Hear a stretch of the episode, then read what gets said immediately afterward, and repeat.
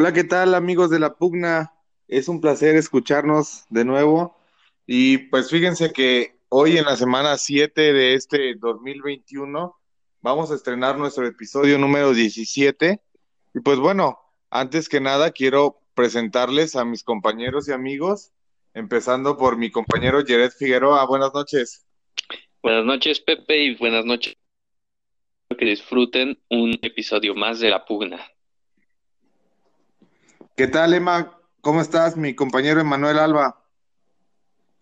¿Qué tal? Buenas noches. Buenas noches, Pepe. Buenas noches, bebés. Los amo. Y como siempre, mi queridísimo amigo Enrique Yáñez. ¿Cómo estamos, Quique? Todo bien, todo correcto. Este, un saludo a mis otros dos compañeros también en presentes y espero que disfruten del episodio de hoy. Pues aquí les va, ya saben, esta noche vamos a estar desnudando la política con dos grandes temas que serán la reforma a la CFE y bueno, por ahí unos temas medios complicados y chuscos y bueno, ya un poco, por decirlo así, comunes en nuestra política mexicana con Mario Marín y Salgado Macedonio. Esto es la pugna, comenzamos. ¿Qué tal, amigos de la pugna? Pues sí, como bien les comentaba, en la introducción vamos a tener ahí un temita medio chusco, medio escabroso, porque como bien saben, dos personajazos de nuestra cultura política mexicana han sido pues cachados, les han sacado sus trapitos al sol, porque se han visto involucrados en, bueno, una serie de eventos desafortunados que nosotros desaprobamos. Y pues bueno, para introducirnos el tema, será mi compañero Quique que nos tiene la información. ¿Qué tal? Bienvenidos al primer segmento. En este caso estaremos hablando de, eh, en, profundidad sobre el caso al cual no se le ha hecho justicia debido a que está en un proceso todavía de revisión por parte de la Fiscalía, que es el de Félix Salgado Macedonio, pero una buena noticia es que el periodista Mario Marín Torres, quien fuera gobernador de Puebla, eh, fue detenido el miércoles pasado en Acapulco por elementos obviamente de la Fiscalía General. Eh, fue detenido alrededor del mediodía y fue requerido por la justicia debido al delito de tortura en contra de la periodista Lidia Cacho. Por su parte, en este caso, eh, Salgado Macedonio eh, es candidato o precandidato a la gobernatura de Guerrero, si no me equivoco, y ojo, ya había sido candidato también para esta gobernatura en el 93 y en el 99. ¿Qué sucede? Que a, a mitad de la precandidatura, eh, fue, fue inculpado de dos delitos que también ya habían tenido cierto proceso legal eh, con anterioridad, obviamente por casos de violación, en este caso contra Félix Salgado Macedonio, y esto generó mucha polémica. Eh, obviamente, siempre creemos en las víctimas, siempre se le tiene que dar su, su, siempre se tiene que dar el crédito a la víctima, nunca, nunca al victimario, que en este caso sería Salgado Macedonio. Y esto fragmentó el ambiente político de Morena, que de por sí ya estaba fragmentado, ya que muchos habían pedido la renuncia y enviaron una carta eh, a la dirigencia del partido. Por su parte, la fiscalía dice que investigará a Salgado Macedonio por el supuesto abuso en contra de dos mujeres, uno en 2016, si no me equivoco, y en el otro, el otro en 1998. ¿Cuáles son las declaraciones de Macedonio? Bueno, Macedonio dice que si hay denuncia, bueno, en su contra que se investigue y esa ha sido su postura desde, desde que salieron estas denuncias a relucir en los medios. Por su parte, Marcial Rodríguez Aldaña, que es el dirigente estatal de Morena, eh, asegura que esto es un problema de guerra sucia, que nunca pasó nada, que explicó también asimismo hacia los medios, que es entendible, pues su candidato, según él, va arriba a las encuestas 2 a 1, sobre eh, su contendiente principal o rival más fuerte, que sería Mario Moreno Arcos, por parte del PRI. Entonces la situación está así. Macedonio eh, tiene dos, dos, denuncias por violación en su contra y es la situación actual que se está viviendo en Guerrero y sobre todo eh, hacia el interior del partido también, porque mucha gente y también fuera del partido ha criticado esa decisión de mantener todavía como precandidato a Félix Salgado Macedonio. Y bueno, pues es que ya es parte de, como bien les comentaba, nuestra cultura, que los partidos políticos y que incluso las personas defendamos a un candidato, a un precandidato, aun cuando sabemos que ha hecho las cosas mal y que ha, pues bueno, en este caso, violentado, no la ley, a una persona como tal. Entonces, bueno, pues, ¿qué piensan del tema, chicos? Yo creo que tiene, Bueno, contra ah, las cuerdas Morena a la militancia, a la integridad de su militancia femenina, pues lo- les dejó con pocas opciones. Las demás alternativas eh, no solo suficiente popularidad para poder llegar al cargo, sino que pues eran ciertamente cuestionables. La alternativa que sonaba más, Amílcar Sandoval, es hermano de la secretaria de la Función Pública, Irmerendira Sandoval, y se le criticó mucho el feminista por el simple hecho de que lleva varios años sin radicar en, en la entidad. Tanto así que, al igual que la secretaria de la Función Pública, pues se han considerado de toda la vida chilangos, ¿no? Y pues esto hace que esas alternativas que nada apuestan eh, resulte llamativa para algunos la candidatura de eh, Salgado Macedonio, que sí, como ya lo dijo Enrique, va liderando las encuestas frente a los demás candidatos. Pero pues ante esto, pues ¿qué pueden hacer las militantes de Morena en Guerrero? Saben que si apoyan a ese candidato sería renunciar a sus principios y si no lo apoyan sería renunciar a su militancia o al menos hacerlo fácticamente, es decir, que su partido no cuente con prácticamente la mitad, sino es sus militantes. Entonces, eh, pues es, es, un dilema muy fuerte en el que está y tal vez ser la, la elección más controvertida junto a alguna otra, como la de Nuevo León, por ejemplo, pero pues mientras tanto, como lo apuntó bien Pepe, esto es simplemente fragmentar las bases del partido. Y no veo que sea beneficioso para... ¿Tú cómo, cómo ves, Emma? Me parece que ibas a, darnos un comentario, pero te quiero preguntar, ¿crees que en México ya es común que los partidos arrojen a los candidatos que se les dice el menos peor? Eh, de acuerdo con tu, con tu análisis, Pepe, sí, eh, ya es una tradición, ya es, los partidos políticos ya es una imagen y semejanza de lo que no debes hacer en la política y lamentablemente eh, yo lo vengo reiterando eh, por años, los partidos políticos ya son el cáncer de este país, son el mal de este país, ya no sirven para nada, ya no nos representan, ya solamente lo que buscan es el poder sin importar quién esté eh, como candidato. Les interesa solamente mantener esa hegemonía. Ya hasta pienso que es como satisfacer el ego de los dirigentes estatales sin importar las demandas ciudadanas, sin importar el país. Y lo que está haciendo Morena con Félix Salgado, a pesar de las denuncias, eh, que, que son tres, y según eh, periodistas que no quieren revelar su nombre porque tienen este miedo de correr que esté por su vida, eh, son más denuncias, pero lo han venido reiterando que esa persona, Félix Salgado Macedonio, es una persona muy importante y poderoso un guerrero, que pues no se le puede hacer nada, goza de total impunidad, solo porque es un cacique ranchero que se la vive a billetazos y con armas amedrentando a medio mundo. Eh, lamentablemente pensé, pensé que esto eh, ya había acabado en el siglo XX, después de la Revolución Mexicana, pero seguimos igual, con cacicagos, con armas, a puro billetazo, a pura amedrentación contra la población y solamente para beneficio personal. Eh, y es una imagen y semejanza que creo que va a ser un cáncer que nos va a destruir como país espero que no, pero creo que sí.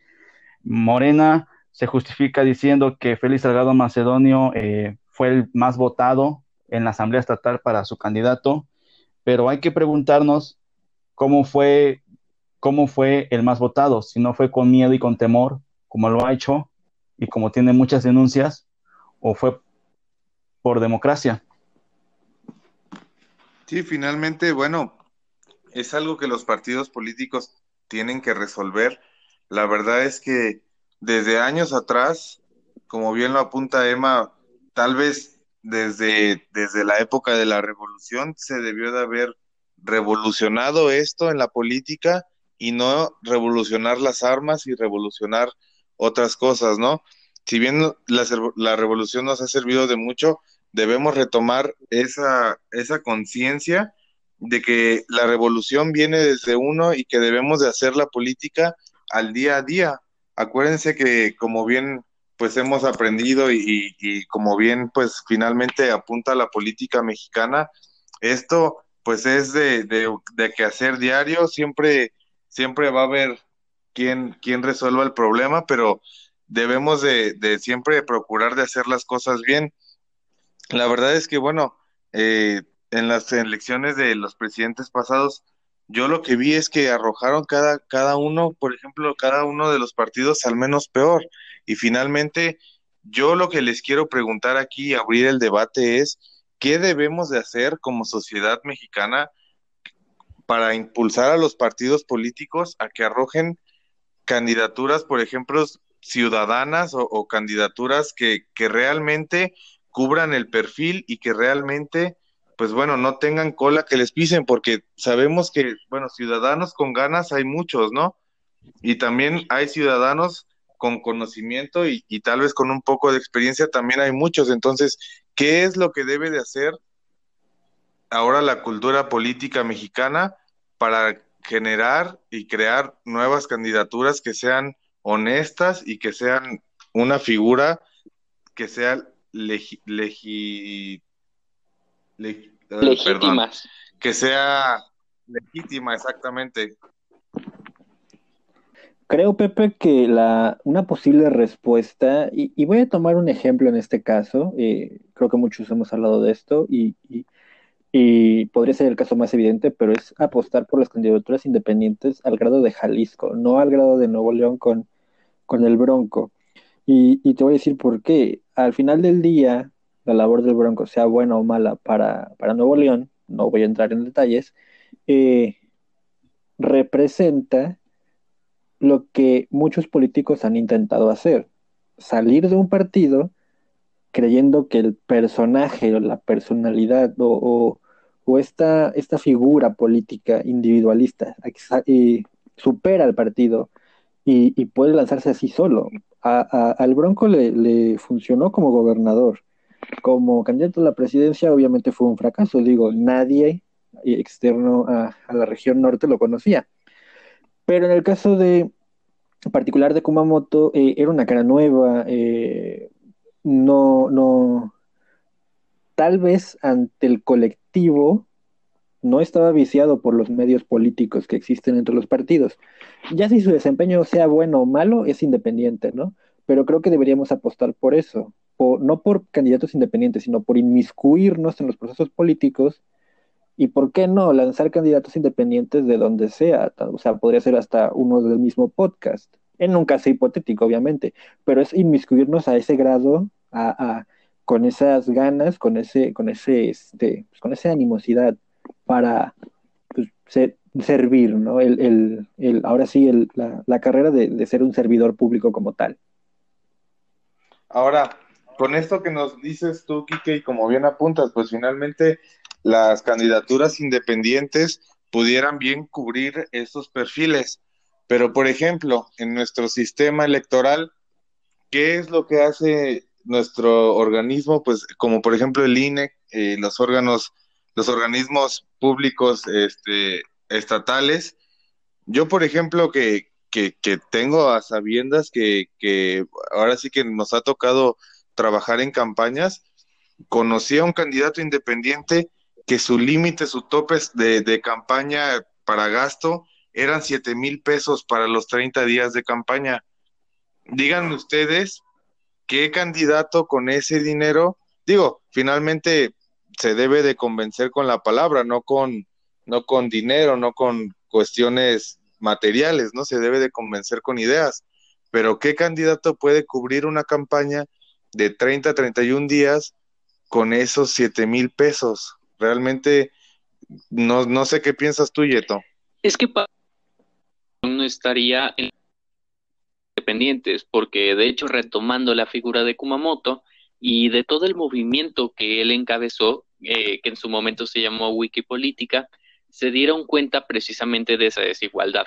A pesar de que en la ley está instituido que el 30% del presupuesto eh, debe de ser repartido, incluyendo a partidos de toda la vida, partidos de reciente creación y candidaturas independientes, eh, esto fragmentado en el total de puestos de elección popular, pues se convierte en ¿no?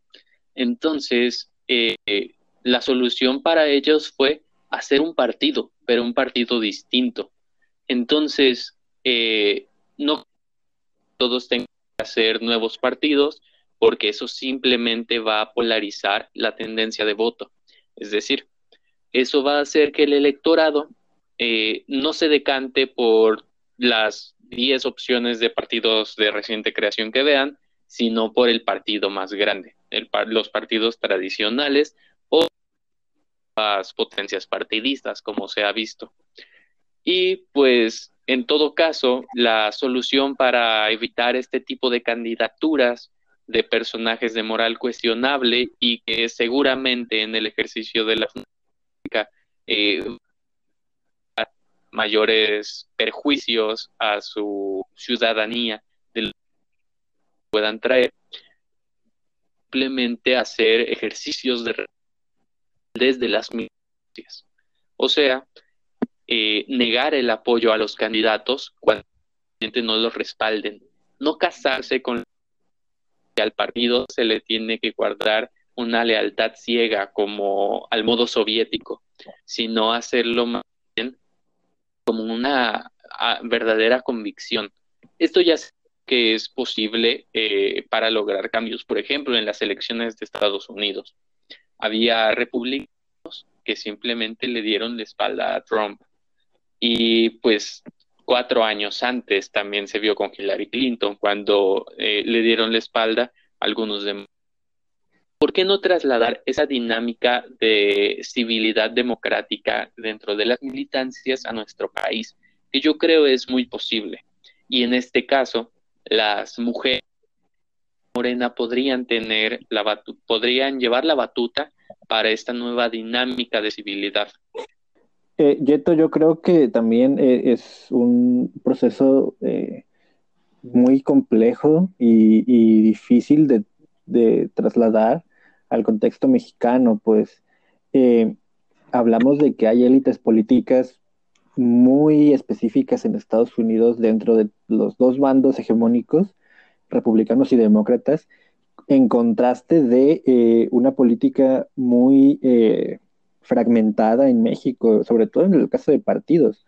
Retomemos la idea de solo el caso de Andrés Manuel López Obrador, que migró del PRI a, si no me equivoco, PRD, y después Morena al fundar su propio partido.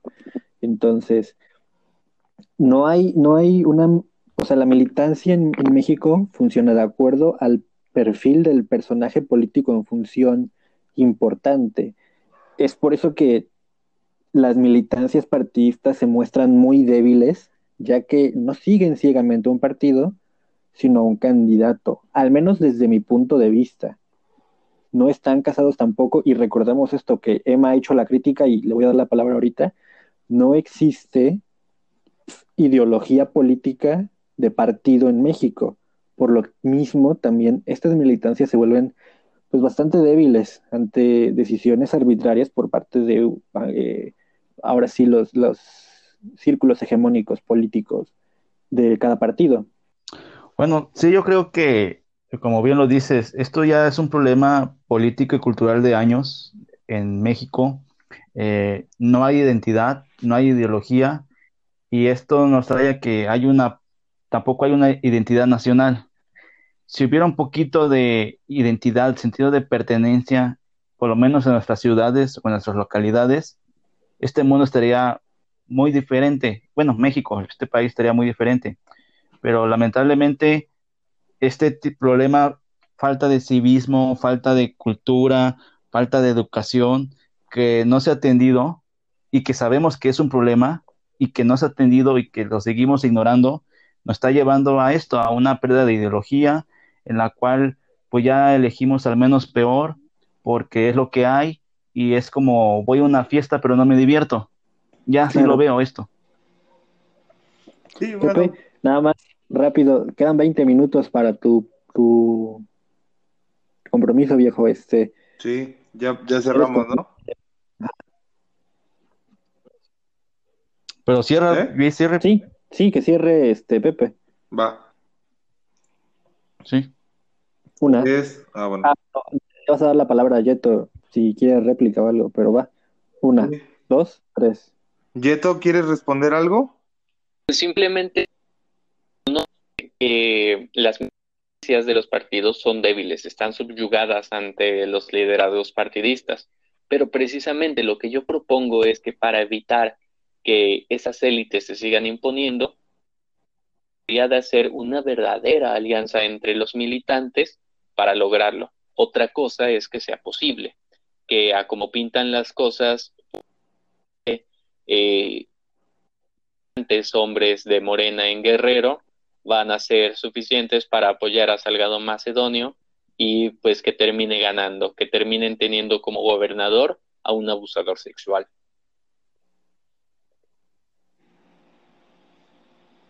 Sí, finalmente, pues bueno, como bien apuntamos a lo largo de este segmento, la voluntad de los mexicanos y la voluntad de la mayoría de los civiles, pues bueno, es ir con los candidatos, ¿no? Finalmente ya no importa el partido, ya no importa pues de dónde vengan, sino lo que están haciendo en el momento. Y pues en estos momentos también nos importa, nos están demostrando que no importa lo que hayan hecho, ¿no? sino que pues la convicción sea, sea buena y que con el capital político y económico pues pueden lograrlo y, y, con eso basta, ¿no? No, no hay una, una, un chequeo del antecedente que llegan a tener pues estos puestos políticos, ¿no? ¿Alguien, Emma, quieres decir alguna conclusión para cerrar el segmento? Pues no perdamos la fe, eh, se puede hacer de esto un mejor país, solamente que ya dejen de creer ciegamente en los partidos políticos. Sí, así es, la verdad es que, pues bueno, hay que, hay que informarnos más, hay que leer más, y pues bueno, Kike, ¿tú qué piensas? Creo que la idea principal de este segmento era criticar a, Salgado Macedonio. Está excelente que, que hayamos llegado a una conclusión eh, pues que también ya habíamos revisado anteriormente, que el partido político como tal en México ha dejado de funcionar, posiblemente nunca funcionó y no es la respuesta tampoco a los problemas del país. Pues bueno, así, así, así lo dejamos. Ustedes mismos, quienes nos están escuchando, pueden también sacar sus propias conclusiones. Recuerden que, pues bueno, nosotros como bien lo apuntamos, somos unos inexpertos hablando como expertos. Entonces, esperemos que nos sigan escuchando en nuestro segundo segmento. Esto fue todo por ahora. Regresamos. ¿Qué tal? Bienvenidos al segundo segmento de La Pugna. En ausencia de mi compañero Pepe Vera, eh, yo daré la presentación de este segmento. Y estaremos hablando un poquito de algo que tocamos por encima en el segmento anterior, que es la detención de Mario Marín, exgobernador de Puebla, y eh, el cual está inmiscuido en una red de pederastía y también hay un, problema ahí de secuestro y tortura eh, contra la periodista Lidia Cacho. Eh, para presentarnos e introducirnos al tema, mi compañero Jared Figueroa, tienes la palabra. Seguramente recuerdan este mito urbano del Pizzagate, esta conspiración en la que todos los poderosos de Estados Unidos están detrás de una red de tráfico de menores y que pues después de varias investigaciones se ha probado cierta. Simplemente hay rumores y de eso se sostiene para impulsar Trump. Pues imagínense que algo muy similar sí ocurre en México, o al menos sabemos que ocurrió. Y lo sabemos gracias a una periodista, Lidia Cacho, que escribió un libro, Los demonios del Edén, en donde narra todas, toda esta trama de conexiones políticas y empresariales para poder mantener una industria de tráfico de menores y de pederastia en el territorio, en un territorio paradisiaco como lo es Cancún, Quintana Roo. Y pues esto eh, en sus investigaciones pudo dar Lidia Cacho con que eh, uno de los principales de esta red no era nadie eh, más que el gobernador en turno de Puebla, en ese entonces Mario Marín, el también llamado Gober Precioso, llamado así por una llamada filtrada con el empresario textil Camel Nasif, que pues estaba inmiscuido en esta misma red. Y bueno, fueron tales las acusaciones y el poder de, de este exgobernante que se dio a la tarea de hacerle la vida imposible a Lidia Cacho. Consiguió que le encarcelaran y no solo eso, sino que también la torturaron y pues quién sabe cuántas atrocidades más tuvo que pasar.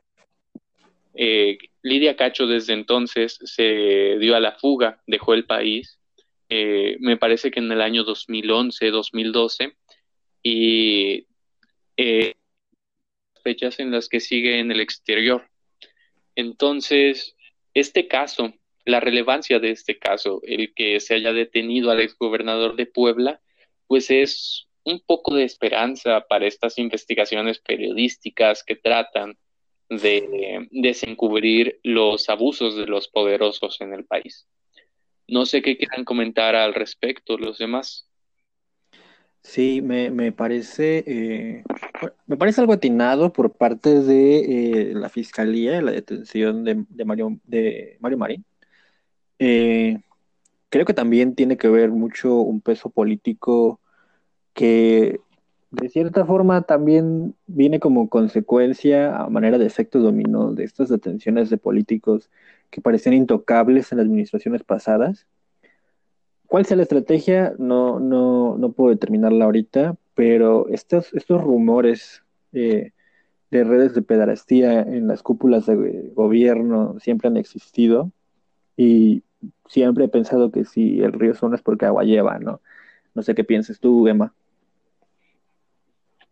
Bueno, eh, lo de Mario Marín es un ejemplo de la justicia tardada que hay en el país tuvieron que pasar 14 años para que se hiciera o se trate de hacer justicia a Lidia Cacho. Está detenido, pero aún todavía no está preso. Puede que en unas artimañas que haga por ahí o los favores políticos que tenga con otros jueces o con alguna institución, porque sabemos que es ex gobernador, lo dejen libre, ¿no? Y es preocupante mucho, para muchos es esperanzador, pero a mí es preocupante que para poder hacer pagar un delito hay que esperar 14 o 20 años y en vez de que me ponga a mí feliz, me pone triste, ¿no? Porque si así es la justicia mexicana, pues por eso estamos como estamos. Sí, claro, o sea, esto es apenas eh, un, grano de arena en, en todo el desierto que es la impunidad en México, ¿no? porque a fin de cuentas, eh, tal vez una persona involucrada está detenida, pero pues Miguel Ángel todavía estaba eh, contendiendo impunemente por la gubernatura de Veracruz, fue gobernador de Veracruz, se enriqueció del erario y puede vivir plácidamente paseándose de vez en cuando por el malecón sin que nadie le diga nada, pesar en ese libro hay evidencias de que también participaba en esta red. Entonces, definitivamente no podemos eh, celebrar eh, al gobierno como mucha gente, porque en primer lugar, la Secretaría de Gobierno en el, en el momento en que se estaba eh, intentando frenar la detención de Lidia Cacho, votó a favor de la inocencia de Mario Marín. A fallas en, este, en las denuncias que ponía Lidia Cacho y gracias a eso eh, ella siguió detenida. Entonces, si una ministra que en ese entonces le dio la razón a un presunto pederasta, ahora es secretaria de gobernación. Si un amigo personal del exgobernador ahora es gobernador de Puebla y si pues las instituciones mexicanas están tan corrompidas como todos sabemos, pues definitivamente no, no podemos celebrar esta detención como un triunfo y pues tal vez solamente estar a la expectativa de ver si el proceso termina eh, de la forma en que desearíamos y esta eh, comienza nada más con una ola de detenciones para terminar con la impunidad de México, que ojalá llegáramos a eso, pero pues les adelanto, no hay que ilusionar. Sí, eh, este segmento pertenece al, este pequeño segmento pertenece al anterior. Obviamente, eh, por cuestiones de fuerzas mayor tuvimos que, dividirlo en, dos partes. Como conclusión, podemos agregar que eh, como consecuencia de algún proceso político que esté tramando nuestro presidente para tal vez generar legitimidad, habrá gente que la aplauda, ¿no? La detención de Mario Marín. Pero también recordemos que en las últimas detenciones importantes, como en el caso de Salvador Cienfuegos, se exoneraron de todos los cargos a, pues, a los presuntos culpables. Entonces, no canten en victoria todavía. Esperemos que se le haga justicia a Lidia Cacho. Claramente es una víctima de estas redes políticas.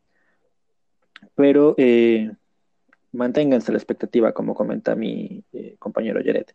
Regresamos para hablar de la CFE, la reforma que se le está haciendo a CFE y, regresamos. ¿Qué tal? Bienvenidos al formalmente segundo segmento de la pugna, también podría ser el tercero.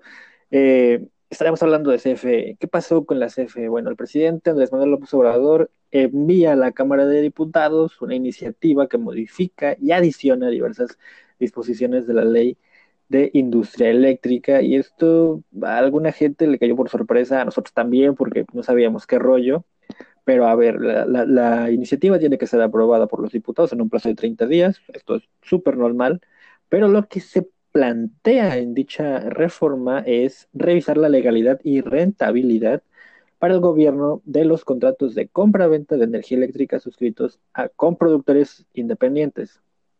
Un punto que nos llama a nosotros la atención es que la iniciativa que libera a la CFE de la obligación de comprar energía únicamente proveniente de subastas eléctricas. Esto con el argumento por parte de, eh, obviamente, el gobierno federal, es que de cierta forma solo se beneficia a un mercado eléctrico mayorista especulatorio con el actual modo de subastas. Eh, también se dice que con la reforma energética del gobierno de Enrique Peña Nieto, eh, se aprovechaba para proteger los permisos y contratos de autoabastecimiento con generación y pequeña producción de energía, además de que las bases del mercado definieron un despacho prioritario sobre las centrales eléctricas de CFE. Eh, esto le cayó bien a todos, porque eh, el proyecto de reforma eléctrica presentado al Congreso de México eh, despertó una alarma en la Cámara de Comercio de Estados Unidos, porque violenta de cierta forma, el Tratado México-Estados Unidos, Canadá, mejor conocido como TEMEC, pues, eh, en contraposición de lo que se estipula en el tratado, estaría generando un monopolio eléctrico, lo cual también a su vez subiría significativamente el costo de la electricidad y limitarían el acceso a energía limpia u otras opciones de energía. Según Neil Harrington, eh, que es el vicepresidente para las Américas de la Cámara de Comercio estadounidense.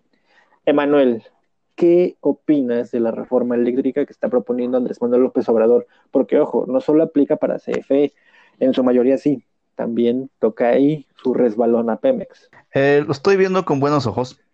Eh, es, es, una reforma que trata de remediar los errores, la privatización, hay que decirlo, de la CFE y de Pemex que se hizo en la sección de Peña Nieto en el 2013. Eh, ahorita lo que va a hacer eh, esta reforma es de que los permisos estén sujetos a los criterios de la planeación del sistema eléctrico nacional. ¿Qué quiere decir? Que estén sujetos a las necesidades del país, de la nación, y no a los intereses privados. Eh, voy a poner un ejemplo. En las costas oaxaqueñas hay una laguna, eh, no recuerdo bien su nombre, pero hay una laguna ahí cerca de Mazunte y de Puerto Escondido que están unas eh, hélices eólicas. Eólica.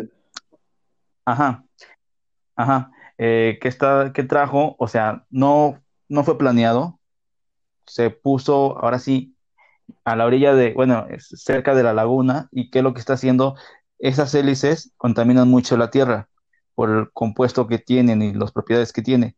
¿Qué pasó? Que la laguna ahorita, los peces ya, ya no hay pesca, ya, están, ya, no, ya, ya no es productiva esa laguna y perdió eh, la productividad que sostenía a muchos pobladores de esa zona oaxaqueña.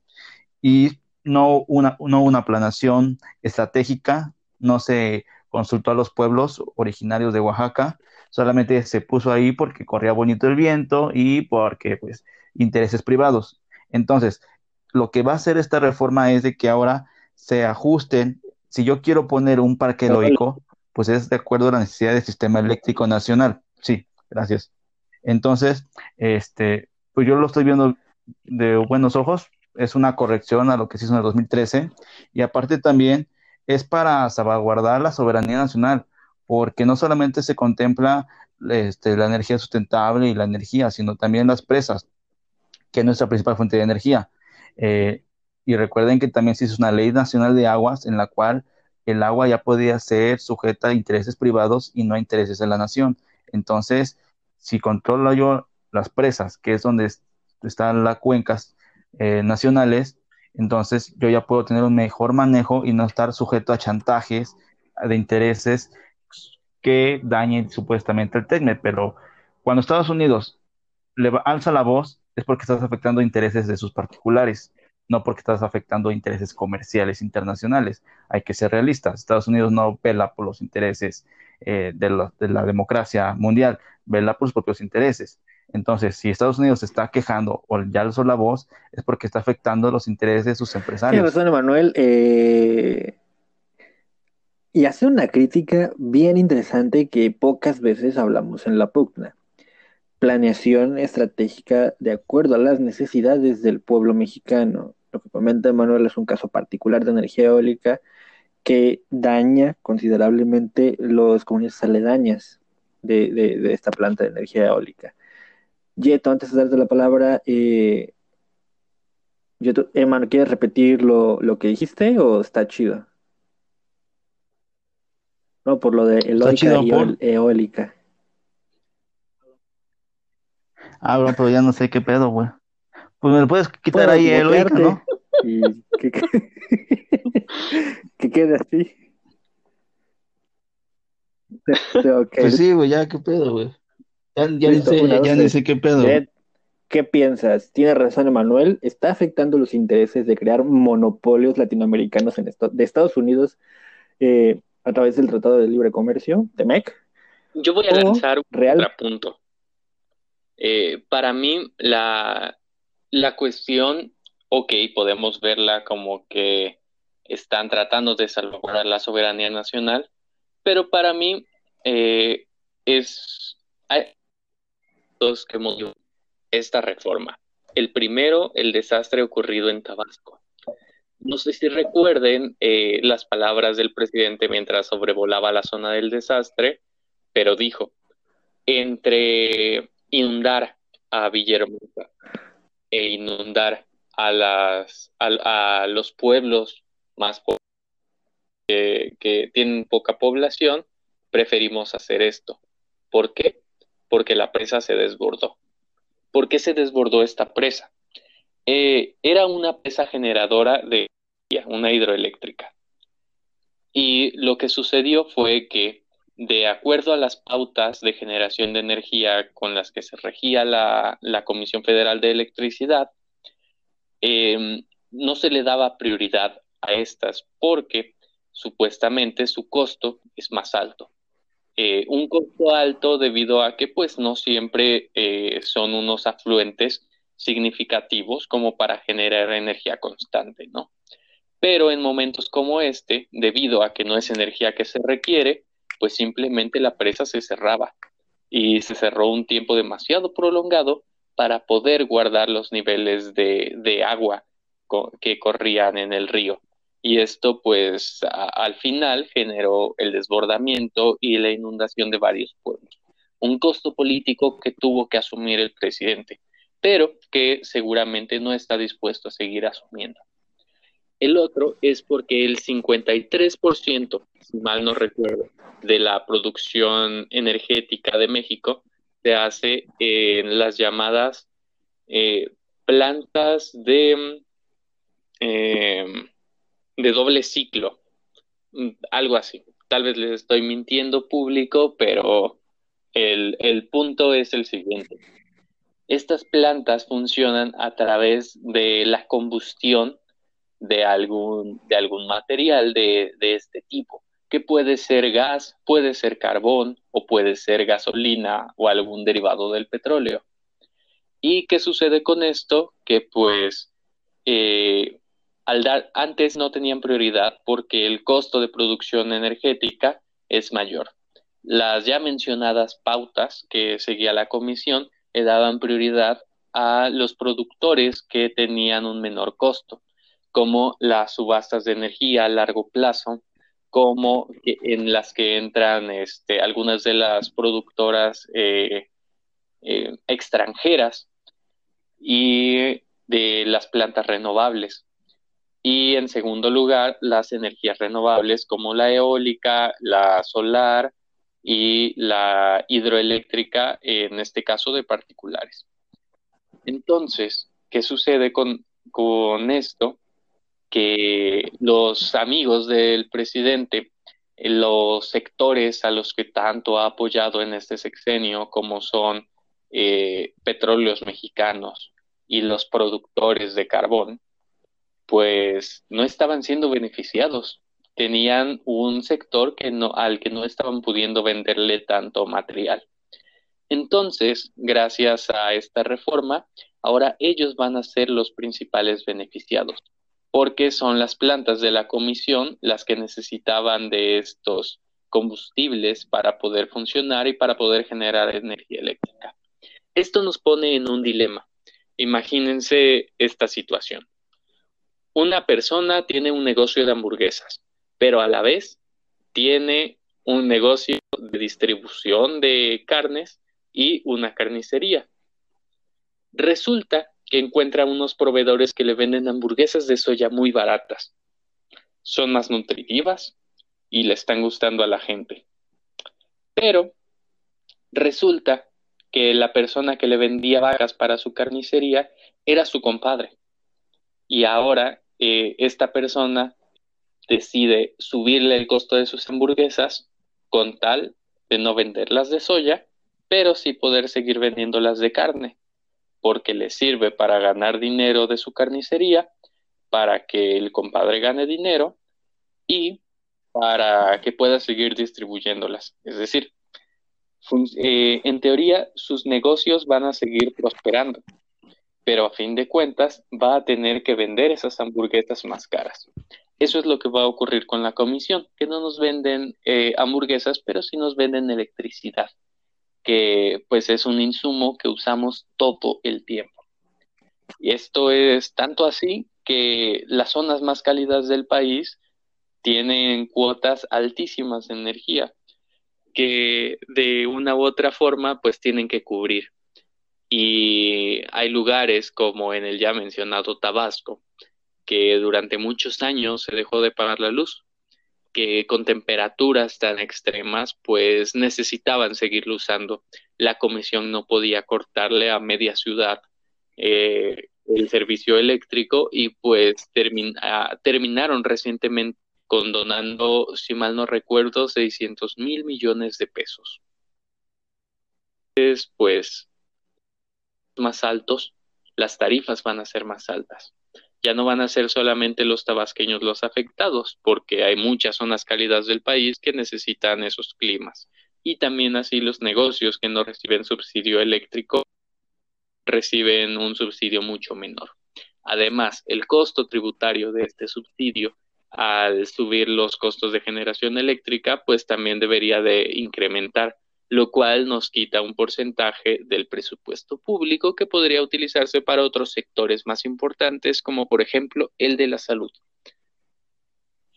Así es como comenta mi compañero Figueroa y también la atinada eh, opinión de, de Emanuel Alba. Debemos estar pendientes de lo que sucede. Todavía el, la Cámara de Diputados tiene 30 días para saber si aprueba o no esta ley. Y eh, nosotros también les estaremos informando acerca de todo lo que suceda con lo referente a la reforma eléctrica y también informarles, ¿pagarán más luz? ¿Sí? ¿No? No lo sabemos todavía. Regresamos.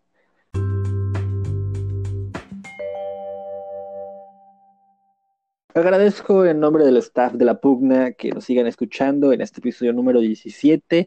Espero que sea 17, si no me equivoco, puede ser 17, 18. Recuerden que hay episodios perdidos de La Pugna que no están en Spotify por ser controversiales. Eh, paso a despedirme de mis compañeros. Emanuel Alba. Hasta luego. Cuídense mucho. Tomen agua. Los quiero. Gracias, Emanuel Alba, también te queremos mucho. Este, también me despido de mi compañera Jared Figueroa. Usen cubrebocas, no hagan lo que el presidente, por favor. Ah, es cierto. Esta semana no tuvimos sección de COVID. Eh, digo, eh, eh, era, era, tratar de hablar de lo mismo, pero si no, no sigan el ejemplo del presidente. Por favor, la persona que menos siga su ejemplo. Nos escuchamos la siguiente semana. Yo fui Enrique Yáñez, en nombre también de mi compañero Pepe Vera, que no pudo estar en todo el programa. Nos despedimos para seguir desnudando la política la siguiente semana, como todas las semanas lo hacemos. Esto fue La Pugna. Hasta luego.